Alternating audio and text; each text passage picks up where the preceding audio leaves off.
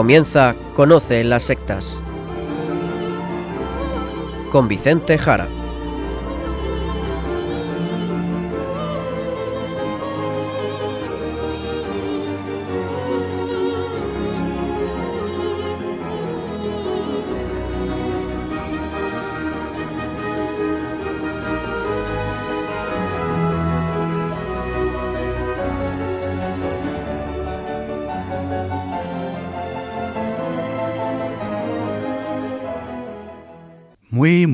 Buenas tardes, queridos amigos de Radio María. Empieza en estos momentos, como no, Conoce las sectas, el programa de sectarismo de Radio María España, dirigido y realizado por la RIES, la Red Iberoamericana de Estudio de las Sectas. Como ya saben, quien les habla y como es habitual, encargado por la propia RIES para su dirección, Vicente Jara. Y también con todos ustedes, Izaskun Tapia Maiza. Izaskun, ¿qué tal? ¿Cómo estás? Muy buenas tardes a todos. Pues estoy muy bien, gracias a Dios. Pues lo primero, como siempre, saber de qué vamos a hablar en el programa de hoy.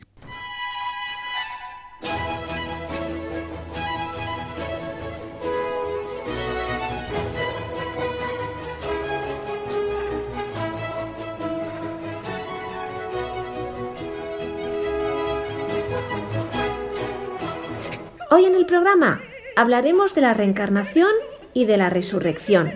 Explicaremos esto en profundidad, porque hoy en día existe cierta confusión al respecto entre algunas personas, sobre todo jóvenes. Ahora lo explicaremos más en detalle. Y seguiremos con el padre Luis Santamaría, con las noticias de actualidad del sectarismo en todo el mundo.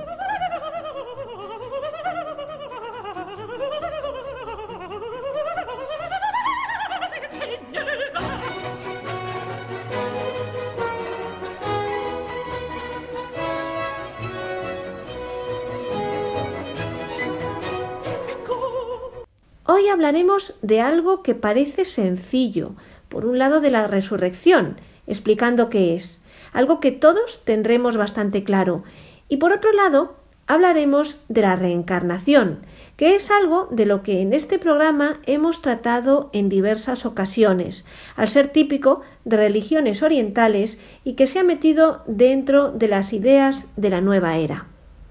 Vicente, ¿por qué tratar de estos dos temas además así, juntos, en un mismo programa? Pues la razón es sencilla. Vamos a ver, simplemente porque aunque a muchos, obviamente, de nuestros oyentes les sorprenda, hoy en día, sobre todo entre la gente más joven, pues existe mucha confusión entre ambos conceptos.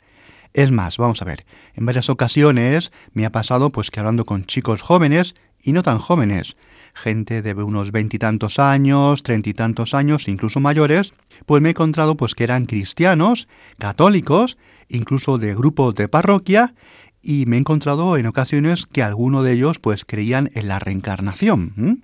Así, tal cual. Y la verdad es que no me ha pasado una sola vez, sino me ha ocurrido en varias ocasiones y que me han dicho que ellos piensan que cuando mueran pues se van a reencarnar en algún animal pues bonito, agradable, pues quizás un gatito o un pajarito, en un animalito pues pues bonito.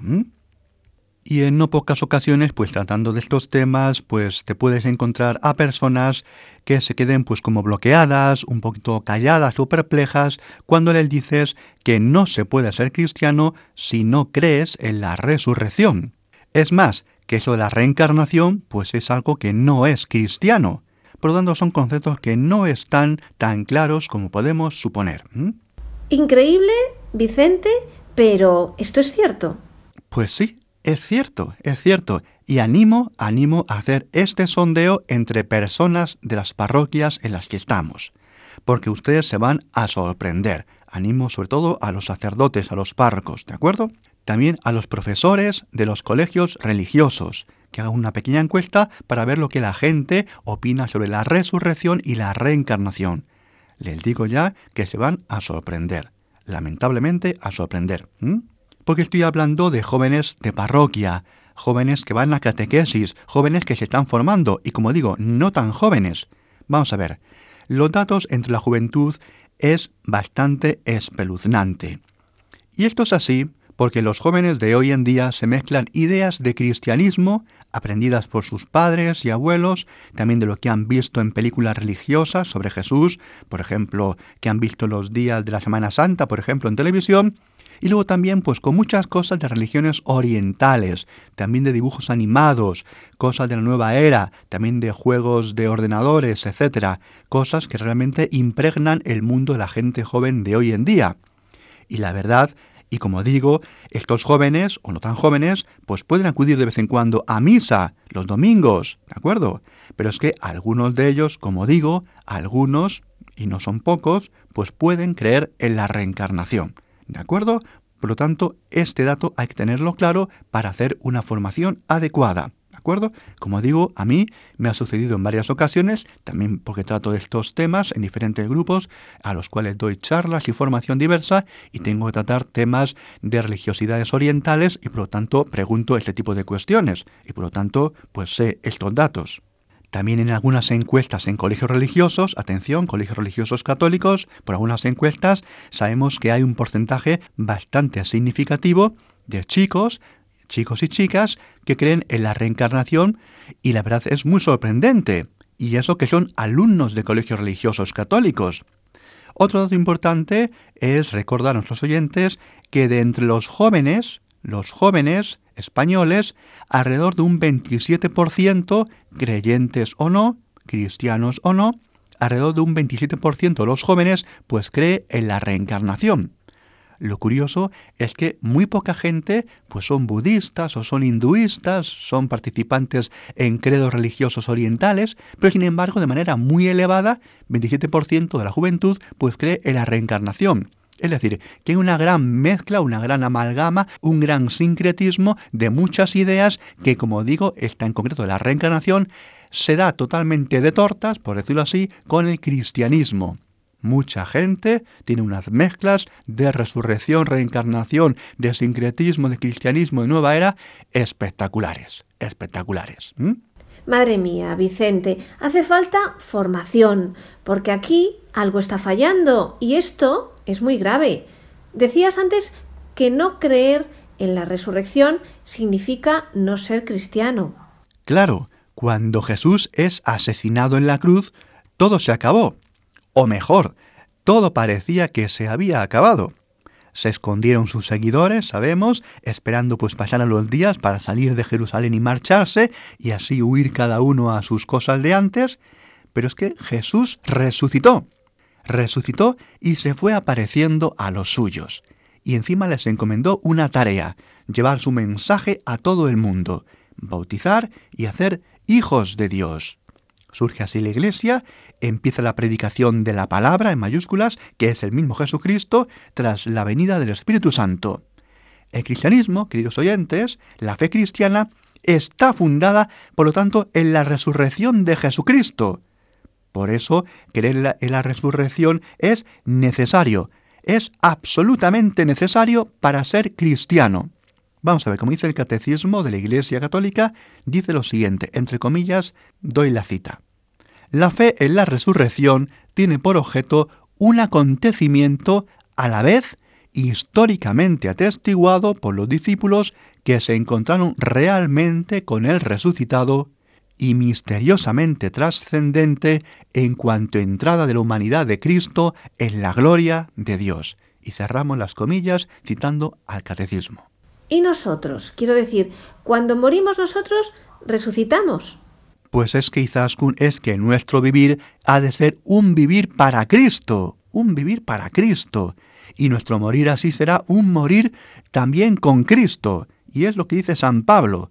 Resucitaremos a la vida en Cristo, en Cristo resucitado, si vivimos según Cristo. Y si no, elegiremos la muerte, la muerte eterna.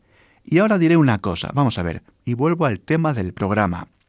Porque ya en Radio María se ha hablado mucho por ejemplo, en la explicación del catecismo o en otros programas bíblicos que han tratado el tema de la resurrección o de las apariciones de resucitados los evangelios, pues todo esto se ha explicado ya mucho. Yo aquí, en Conoce las sectas, quiero tratar el tema de por qué tanta gente, tanta gente joven, mucha gente joven, mezcla la resurrección con la reencarnación. De acuerdo. ¿Cómo se ha producido esta mezcla de ideas y esta poca clarificación de las cosas? Bien, pues en gran parte porque durante muchos años, la verdad, pues apenas se han hablado de estos temas en la iglesia, en las homilías, por ejemplo, apenas se ha hablado de la muerte, apenas se ha hablado de lo que ocurre al morir. Es verdad que ahora la cosa está un poquito cambiando, pero aún falta mucha formación.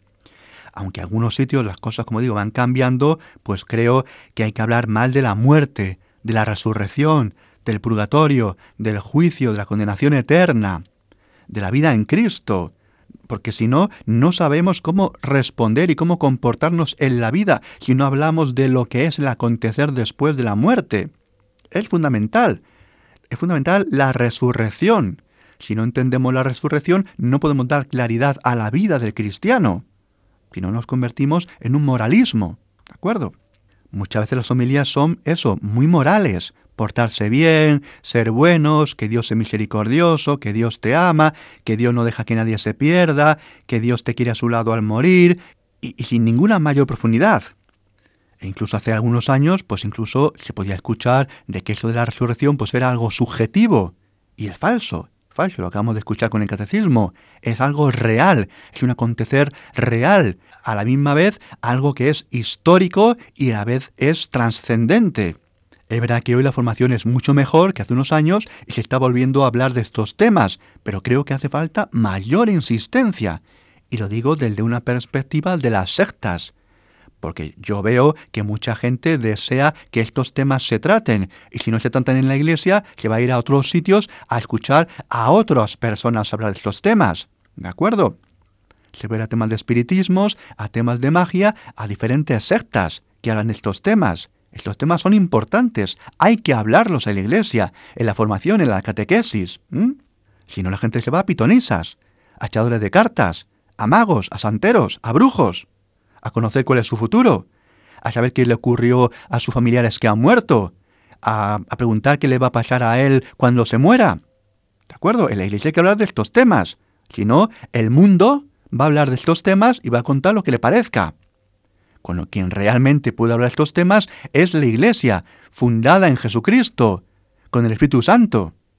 Por eso hay que saber que es normal que mucha gente joven, y no tan joven como digo, tenga mucho lío en la cabeza y las cosas poco claras porque nadie les ha hablado de estos temas.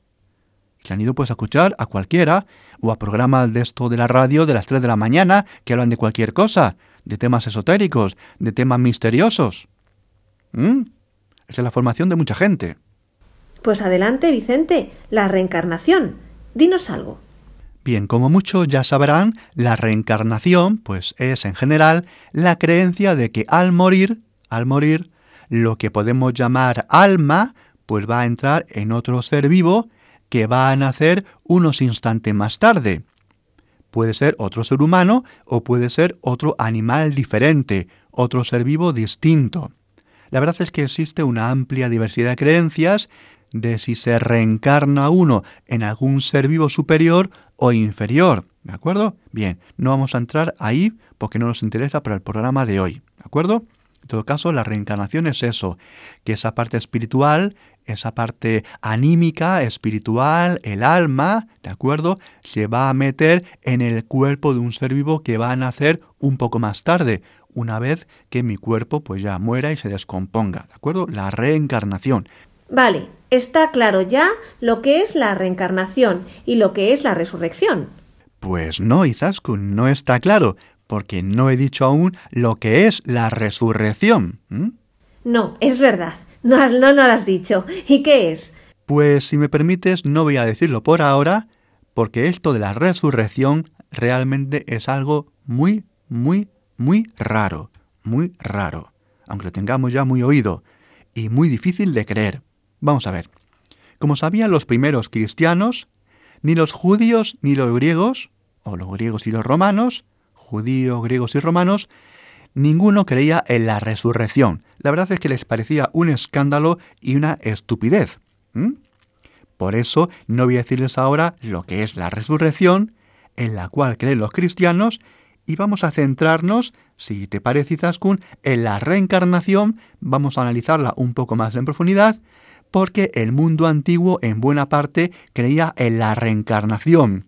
El mundo del paganismo, las religiones de Oriente, con sus muchos matices, creían en algo parecido en la reencarnación en diferentes formas, que ahora voy a hablar un poquito más en extenso.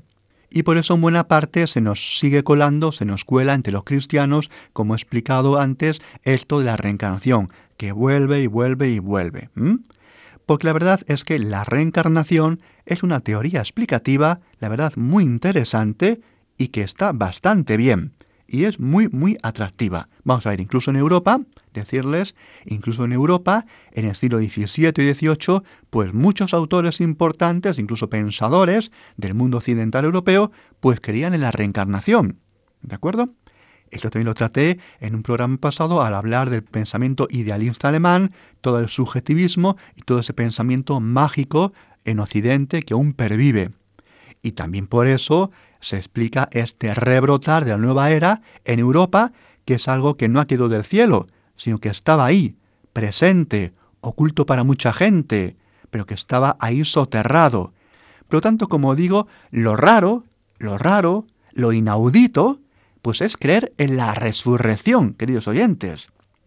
Lo normal, vamos a ver, lo normal, la verdad es que es o bien creer que al morir pues todo se acabó, eso es lo normal, o bien pensar que al morir pues todo se ha acabado, el puro materialismo, que solamente hay lo que vemos y tocamos, que todo es materia orgánica, se descompone y adiós, o bien, o bien, lo normal es creer pues en una ideología religiosa pues tan interesante como digo, tan atractiva como la reencarnación. Sí, sí, la reencarnación, ¿de acuerdo? Porque como digo, lo complicado, lo complicado pues es creer en la resurrección es lo más inaudito. Y esta, curiosamente, a pesar de que sea muy inaudito, esa es, curiosamente, la resurrección, la verdadera solución a lo que hay tras la muerte. Y ahora, queridos oyentes, se lo explicaré.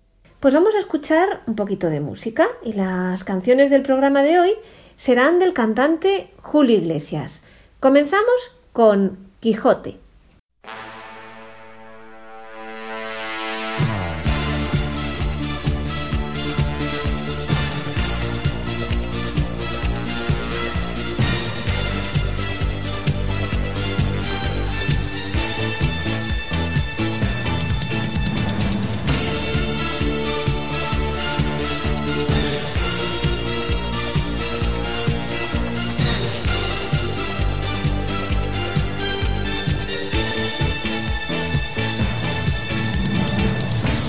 De aquellos que sueñan con la libertad.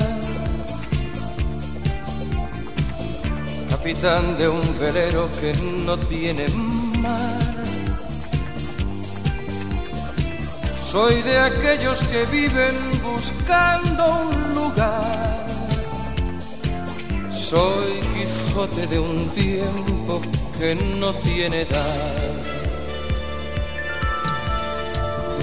Me gustan las gentes que son de verdad. Ser bohemio, poeta y ser golfo me va. Soy cantor de silencios que no viven paz, que presume de ser español, ¿dónde va? Y mi Dulcinea, ¿dónde estarás? Que tu amor no es fácil de encontrar. Quise ver tu cara en cada mujer, tantas veces yo soñé que soñaba tu querer.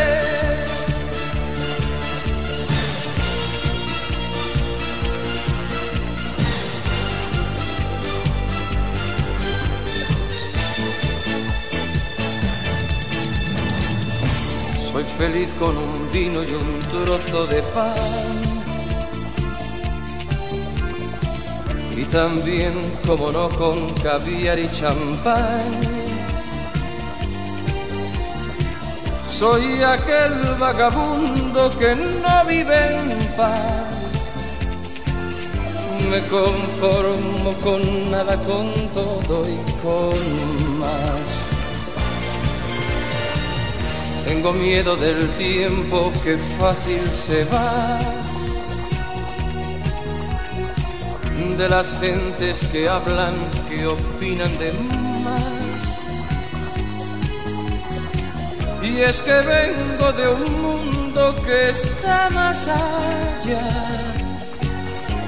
Soy Quijote de un tiempo que no tiene edad. Y mi Dulcinea, ¿dónde estarás? Que tu amor no es fácil de encontrar. Sé ver tu cara en cada mujer, tantas veces yo soñé que soñaba tu querer, tantas veces yo soñé que soñaba tu querer.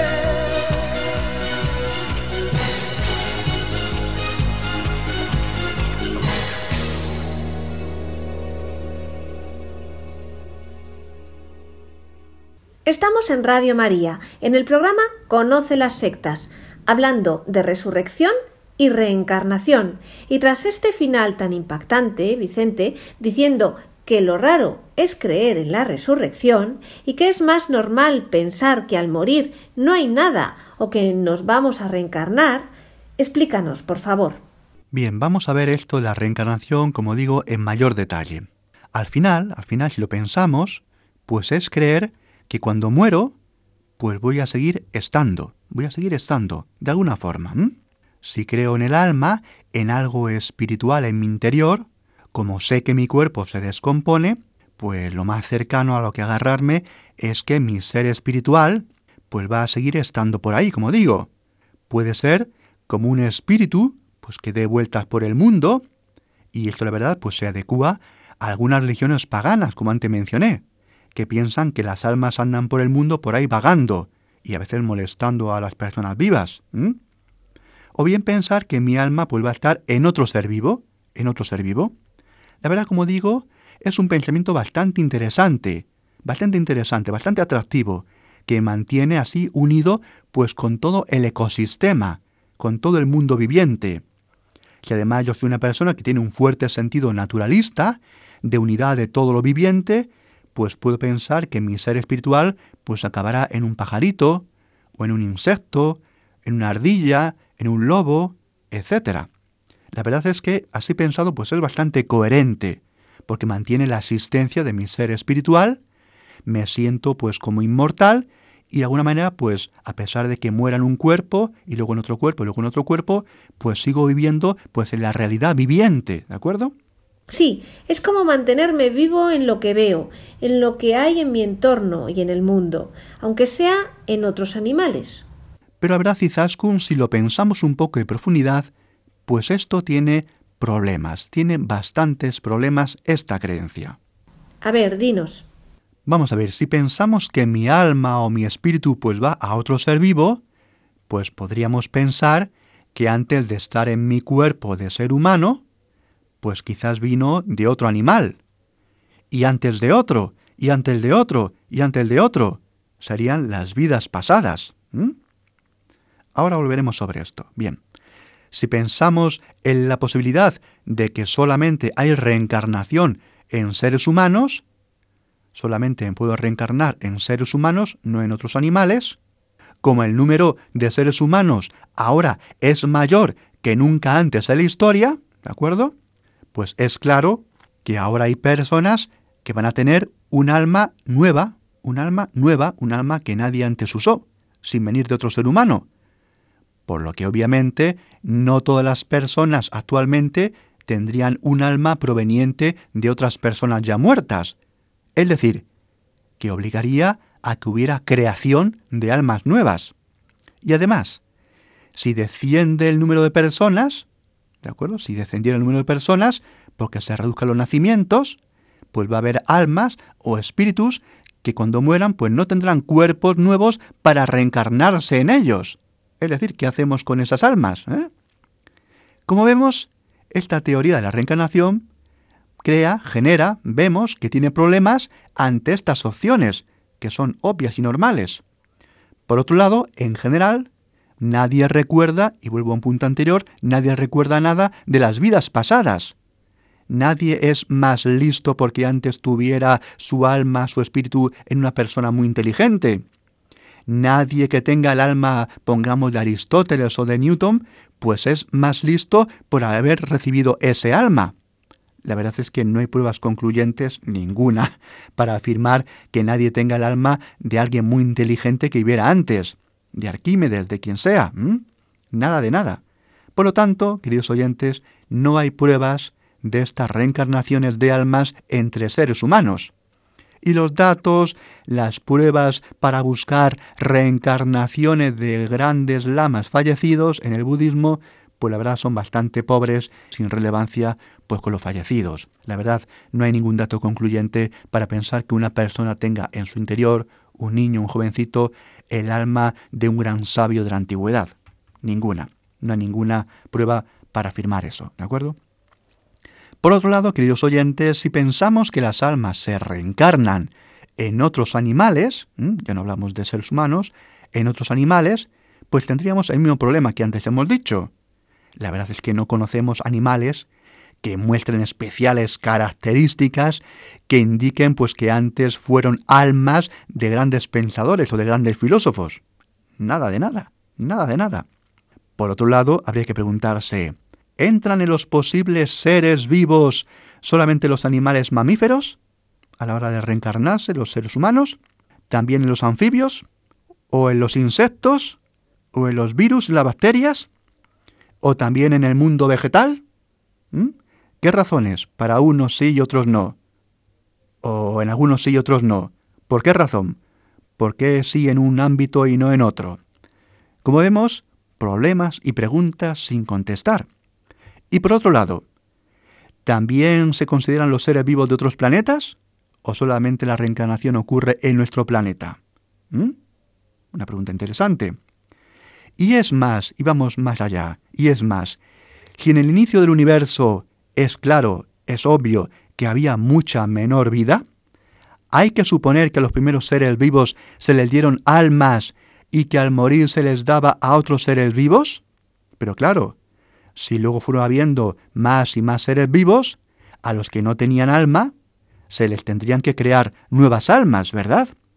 Es decir, si es así, si al final se van a crear almas porque va a haber más seres vivos, ¿por qué no darles a todos los seres vivos que nacen nuevas almas y no darles ya almas reutilizadas, por hablar así? En fin, como vemos, pues muchos, muchos problemas que no resuelven la cuestión de la reencarnación con claridad y que generan muchas preguntas y muchas dudas. Uf, sí. Está claro que nada de esto se resuelve en la creencia de la reencarnación. Y la verdad es que podemos y podemos seguir y seguir. Vamos a ver, vamos a ver. Cuando el universo colapse, cuando el universo colapse, porque sabemos que acabará teniendo un final, ya sea expansivo o contractivo, pues tendrán que haber muerto antes todas las formas de vida. Todas las formas de vida tendrán que haber muerto antes. Por lo tanto, ¿qué serán de esas almas que ya no se podrán reencarnar? ¿Qué va a ser de ellas? ¿Eh? Y aquí, y con todas estas cuestiones que la reencarnación no consigue resolver, ahora sí, ahora sí, Zaskun, queridos oyentes, ahora vamos ya por fin a hablar de la resurrección. Pues fantástico. A ver, dinos. Dice así el Catecismo de la Iglesia Católica. ¿Qué es resucitar? En la muerte, separación del alma y el cuerpo, el cuerpo del hombre cae en la corrupción, mientras que su alma va al encuentro con Dios, en espera de reunirse con su cuerpo glorificado. Dios en su omnipotencia dará definitivamente a nuestros cuerpos la vida incorruptible, uniéndolos a nuestras almas, por la virtud de la resurrección de Jesús. Cerramos comillas, que es lo que dice el Catecismo de la Iglesia Católica. Por lo tanto, la resurrección es esa vuelta a la vida, esa unión del cuerpo glorioso, glorificado, con el alma. ¿de acuerdo? Pero no una vuelta a esta vida, que antes o después desaparecerá, porque como decimos, el universo acabará llevando pues a un estado de mínimo orden y por lo tanto a una incapacidad de vitalidad. La resurrección, queridos oyentes, es la entrada en otro ámbito, en otro ámbito. Y aquí tenemos por un lado que el alma no muere ni se corrompe, y por otro lado la resurrección de los cuerpos de una forma espiritual, no de esta forma orgánica como en la tierra, en el universo, una forma espiritual, una forma diferente. En todo caso, en todo caso, atención, lo importante es que no perderemos la individualidad ni la unidad con el ser que ahora somos, aunque tengamos un cuerpo glorioso en el cielo tras el juicio final. Y lo interesante aquí es que Dios no solamente ha creado este universo, sino un mundo que no es perecedero, juntamente con Él y con todos los seres angélicos. En ese ámbito no existe la corrupción ni la muerte, ni la desaparición, ni la disolución. Nosotros seremos nosotros mismos, con nuestro pasado también aquí en el mundo, en un orden espiritual y también corporal especial, aunque de otro modo a este cuerpo orgánico que ahora tenemos. Por eso decimos que la resurrección la conocemos porque Jesucristo resucitó y dio pruebas claras de ello a los suyos, y por su relato y por ese testimonio, pues vamos creyendo como iglesia, porque esos creyentes constituyen la iglesia, la cual tiene el Espíritu Santo en ella como ayuda y como guía, y por su testimonio creemos en la resurrección. ¿De acuerdo? Es lo que decía el catecismo hablando de la virtud de la resurrección de Jesús. Por la resurrección de Jesús, nosotros también resucitamos. También aquí está todo el tema de la libertad humana, que al final es el tema del juicio. Dice así el catecismo, resucitarán todos los hombres, todos los que han muerto, todos los que hayan hecho el bien, resucitarán para la vida y los que hayan hecho el mal para la condenación. ¿De acuerdo?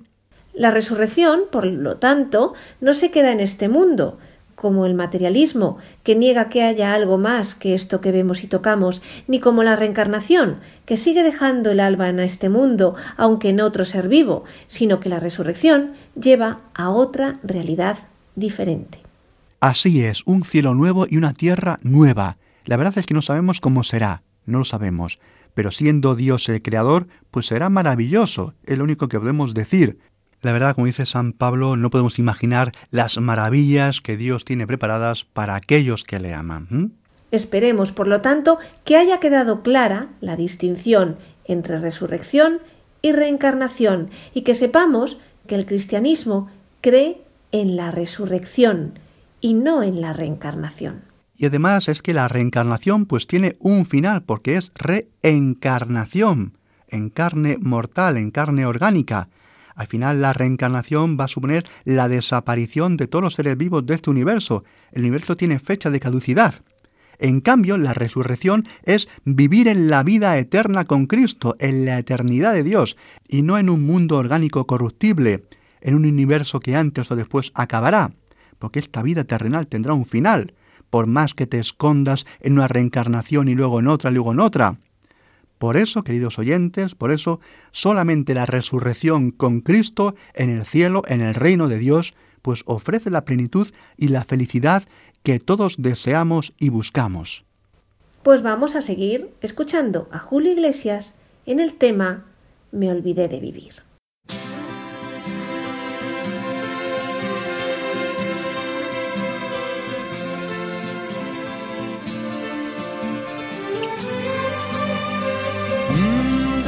Tanto correr por la vida sin freno.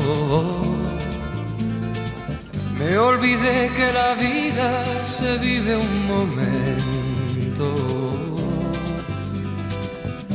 De tanto querer ser en todo el primero, me olvidé de vivir los detalles pequeños de tanto jugar con los sentimientos, viviendo de aplausos envueltos en sueños, de tanto gritar mis canciones al viento, Ya no soy como ayer, ya no sé lo que siento, me olvidé de vivir. Me olvidé de vivir.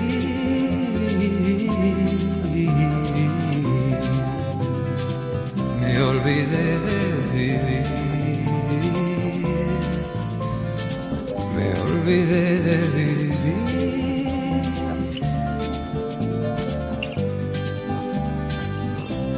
De tanto cantarle al amor y a la vida. Me quedé sin amor una noche de un día. De tanto jugar con quien yo más quería, perdí sin querer lo mejor que tenía. De tanto ocultar la verdad con mentiras. Me engañé sin saber que era yo quien perdía. De tanto esperar yo que nunca ofrecía, hoy me toca llorar. Yo que siempre reía, me olvidé de vivir.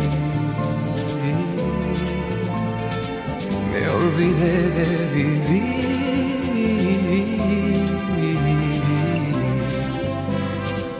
Me olvidé de vivir. Me olvidé de vivir.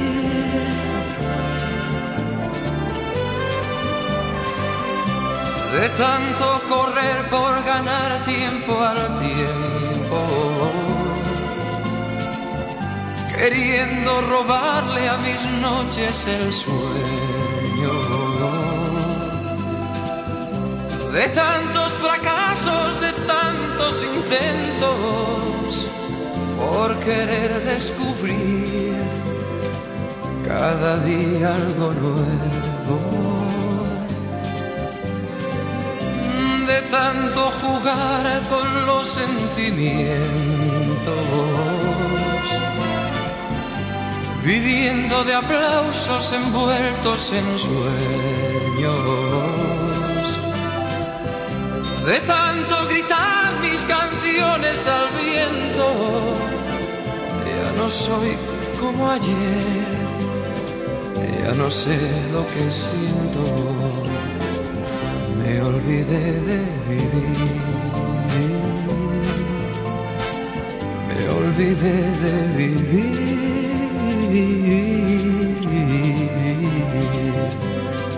me olvidé de vivir. Me olvidé de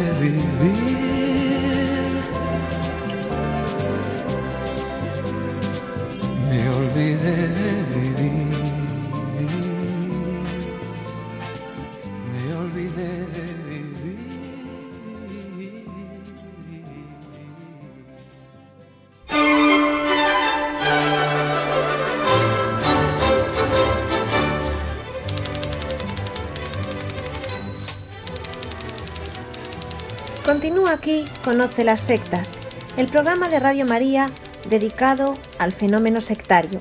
Y pasamos a nuestro apartado más informativo, con la ayuda del padre Luis Santamaría, sacerdote de la diócesis de Zamora y miembro de la Red Iberoamericana de Estudio de las Sectas, la RIES.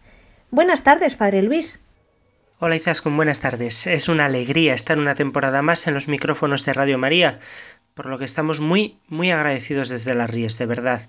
Cada poco me encuentro con gente de muchos lugares que escucha este programa y dice que les sirve para estar mejor formados y prevenidos. Es una alegría, de verdad. Bueno, Izaskun, vamos a por las noticias, sí. Comenzamos una vez más con la joven española Patricia Aguilar, que fue captada por un líder sectario de Perú y después de año y medio ya está de vuelta en casa, en Elche, recuperándose de la experiencia. Continuamos conociendo cosas. Lo último, sus primeras declaraciones habladas en España, subrayando el peligro que supondría la puesta en libertad de su antiguo gurú, el príncipe Gurdjieff. Patricia Aguilar ha realizado sus primeras declaraciones públicas desde que regresó a España. Lo ha hecho el pasado 1 de octubre acompañada por su familiar y portavoz Noelia Bru a través de un vídeo publicado en YouTube. En este vídeo, Patricia Aguilar destaca el carácter peligroso de su captor, el gurú que se hacía llamar Príncipe Gurdjieff y cuyo nombre real es Félix Steven Manrique. El hombre fue capturado el mismo día en que la policía peruana rescató a Patricia y a un grupo de mujeres y niños, entre ellos la propia hija recién nacida de la joven española, que vivían bajo su influencia en condiciones paupérrimas y con un estado de salud muy frágil. Ahora Patricia Aguilar ha agradecido a todas las personas que se han preocupado por su situación, tanto a los medios de comunicación como a quienes se han preocupado, han compartido y han difundido su historia, porque la verdad ha sido lo que realmente ha empujado que se lleve a cabo el rescate. Ha añadido que en estos momentos se encuentra en una situación un poco complicada debido a mi recuperación y ha subrayado que no me siento bien, no me siento cómoda dando ninguna entrevista, no me siento preparada ni creo que sea conveniente, sería un paso atrás. También se ha referido a su declaración ante la policía española, ya ratificada en el juzgado de Elche, y que contradice su primera versión ofrecida a los agentes en Perú en la que defendía al gurú. ¿Por qué he cambiado mi declaración? he explicado. Lo primero que tengo que decir es que salí manipulada. No es algo sencillo y tenía miedo. Steven es peligroso. Me ha amenazado muchas veces. Tenía miedo y estaba preocupada ha añadido que fue cuando llegó a su casa y a su entorno familiar cuando se sintió lo suficientemente segura. Me he recuperado, dice, he despertado y he visto las cosas de verdad, he visto lo que me ha hecho a mí y a otras víctimas. Lo único que puedo decir es que es peligroso y que no puede salir de prisión porque todo el mundo, todas las mujeres, corren peligro. Respecto al riesgo de fuga de su captor, considera que en caso de ser liberado sería algo inminente y con graves consecuencias va a desaparecer y no van a volver a verlo nunca más, ha apuntado. Según Patricia, la policía ya tiene las pruebas y su declaración para poder juzgar a Félix Steven Manrique. Todo es verídico y se puede demostrar, ha subrayado. Nos vamos ahora a Perú, donde se ha presentado un proyecto de ley con la intención de limitar las posibles acciones abusivas de las sectas.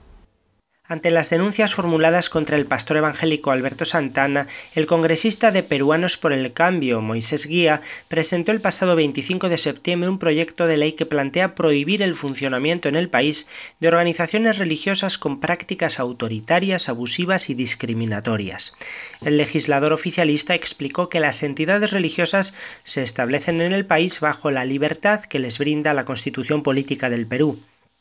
Además, remarcó que las iglesias se rigen bajo los principios, valores, culturas y prácticas democráticas, y de acuerdo con su iniciativa, se prohibirían las prácticas abusivas, discriminatorias y contrarias a los derechos de las personas, así como actividades de proselitismo político. Moisés Guía añadió que los evangélicos han avivado la espiritualidad de gran parte de la población mediante servicios pastorales dirigidos a los sectores menos atendidos. Sin embargo, Añade, lamentablemente las personas que dirigen jerárquicamente ciertas iglesias no están exentas de abusos y excesos. Entonces estos proyectos de ley procuran salvaguardar la dignidad de la persona, garantizando sus derechos como tal. La iniciativa legislativa propone además que el Poder Ejecutivo, a través del Ministerio de Justicia y Derechos Humanos, reglamente el establecimiento público de las entidades religiosas en el Perú. El proyecto se ha presentado días después de una serie de acusaciones contra el pastor evangélico Alberto Santana, como les comentaba, quien dirigió hasta hace unos días la Iglesia Cristiana Mundial El Aposento Alto, protagonista de varias polémicas recientes allí en Perú. En los Estados Unidos, los testigos de Jehová deberán pagar 35 millones de dólares por encubrimiento de abusos sexuales. Un jurado de Montana, en los Estados Unidos, dictaminó que los testigos de Jehová, la organización, debe pagar 35 millones de dólares a una víctima de abusos sexuales infantiles después de que los líderes que supieron del crimen no lo denunciaran a las autoridades. Dos mujeres de 32 y 21 años actualmente demandaron al grupo religioso por presuntamente no haber denunciado a su abusador a las autoridades, pero optaron por expulsarlo temporalmente hasta que se arrepintiera. El juicio comenzó a principios de septiembre en la ciudad de Thompson's Falls. El Tribunal Supremo de Montana rechazó un intento de los testigos de Jehová de retrasar el juicio. Este caso es una de las docenas de demandas que se han presentado en todo el país contra la secta en la última década, según lo que eh, publicaba la agencia AP. Parece ser un problema generalizado dentro de los testigos de Jehová, dijo el abogado Devin Story, cuya firma de abogados manejó muchos de estos casos. Y añade, se informa menos de lo que debería ser. Continuamos con la misma temática, por desgracia, porque en Argentina un sanador conocido como el hermano Raúl ha sido condenado por abusos a menores. Raúl Donato Guerreño, conocido en los pueblos del interior de la provincia de Buenos Aires como el hermano Raúl o el maestro Raúl, arrastraba multitudes desesperadas. Amparado en el poder del gauchito Gil, deidad pagana de origen correntino, armó su propia liturgia a partir de sus improbables pero muy veneradas capacidades de sanación. Con la magia del engaño, este hombre de 57 años confeccionó un imperio negro que recaudaba millones de pesos al mes, compraba policías y presionaba a quienes lo denunciaban. Así fue, al menos hasta hace unos días, cuando la justicia lo condenó a prisión por el abuso de una niña menor de edad, una niña de 11 años a la que presentaba como la elegida pero el poder se le acabó cuando empezaron a llover las denuncias por abuso. Según contó la fiscal de Bolívar que lo investigó a fondo, Julia Sebastián, hubo doce mujeres que recibieron abusos de la misma característica, pero todas ellas fueron sujetos de presiones por parte de los seguidores de Guerreño y también apabulladas por el poderío económico, político y policial que éste ejercía. Finalmente, como les digo, el pasado mes de septiembre fue condenado a 16 años de prisión. Un grupo del que hace mucho que no hablamos era la secta Creciendo en Gracia, que actualmente se llama Rey de Salem y ha vuelto a ponerse de actualidad por un reportaje publicado sobre sus actividades en Colombia.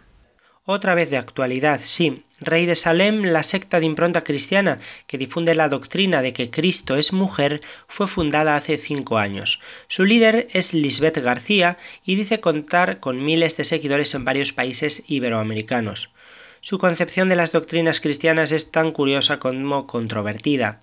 Cree en Jesús y también cree en los santos, en los ángeles, pero de forma distinta a católicos evangélicos. Lisbeth García es la viuda de José Luis de Jesús Miranda, otro líder religioso que decía ser Cristo y del que hablamos mucho hace años en este programa.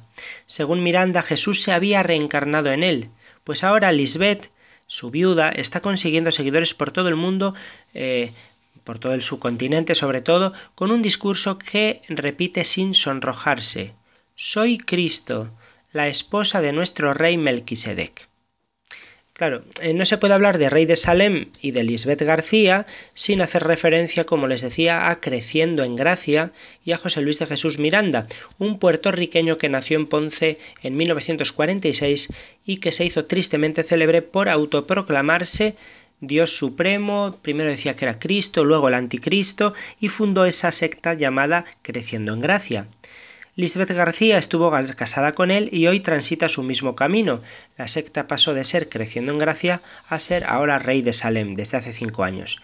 Aunque en varias oportunidades Miranda dijo que no podía morir, el 17 de noviembre de 2013 el papi, como lo llamaban sus seguidores, falleció en Orlando, en Florida, y días después Lisbeth, su viuda, promulgó su tesis Soy Cristo y la esposa de Dios.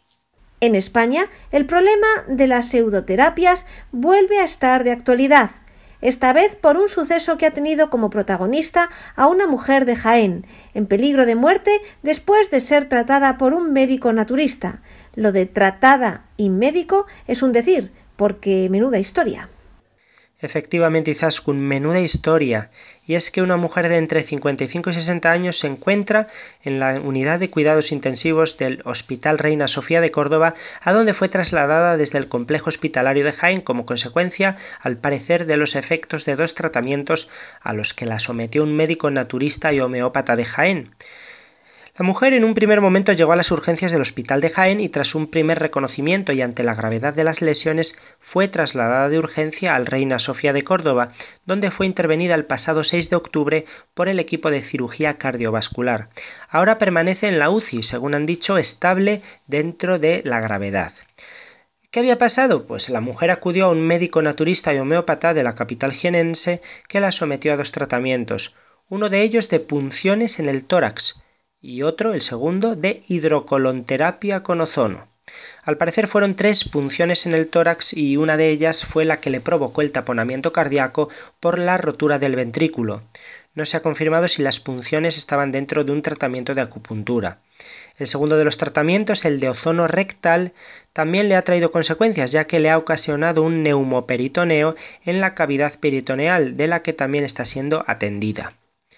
Por otra parte, el presidente del Colegio de Médicos de Jaén, Emilio García de la Torre, ha confirmado a Europa Press que el médico al que se responsabiliza del estado de la mujer es licenciado en Medicina y Cirugía por la Universidad de Granada y doctor en Medicina y Cirugía por la Universidad de Cádiz.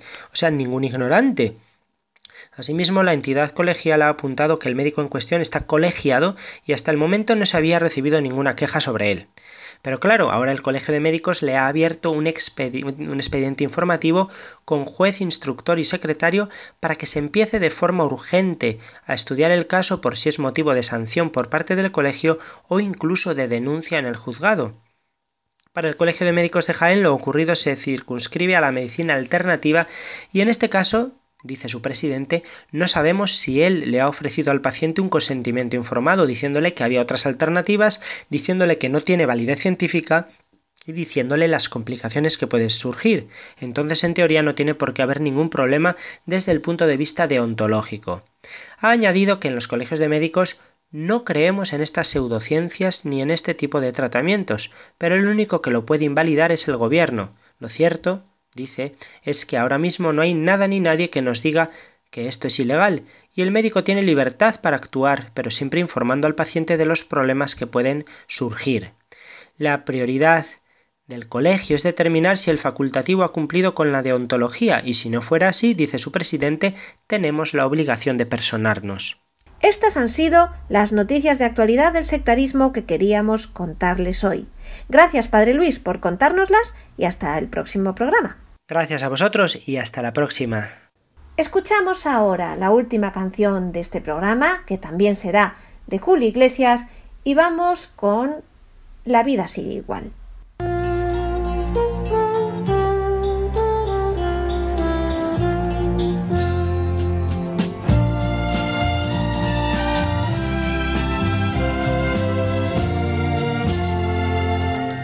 Unos que nacen otros morirán, unos que ríen, otros llorarán.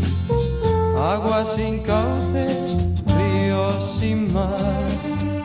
Y ya en el final, como siempre, les recuerdo nuestro correo electrónico y las tres páginas web.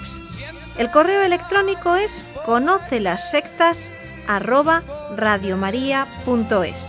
La web de la Ries la red iberoamericana de estudio de las sectas es www.ries-mediosectas.tk, donde podrán suscribirse al boletín semanal de manera gratuita. La dirección del blog de las Ries es www.info-ries.blogspot.com. También pueden leernos dentro del portal de noticias religiosas de Infocatólica cuya web es www.infocatólica.com.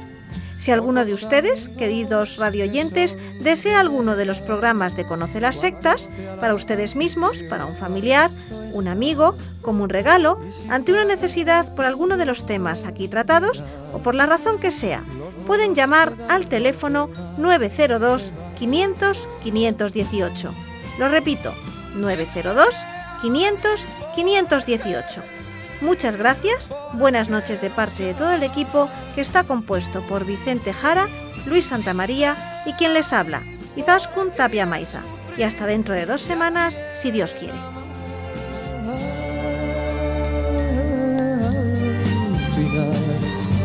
Las obras las gentes se que vienen las continuarán.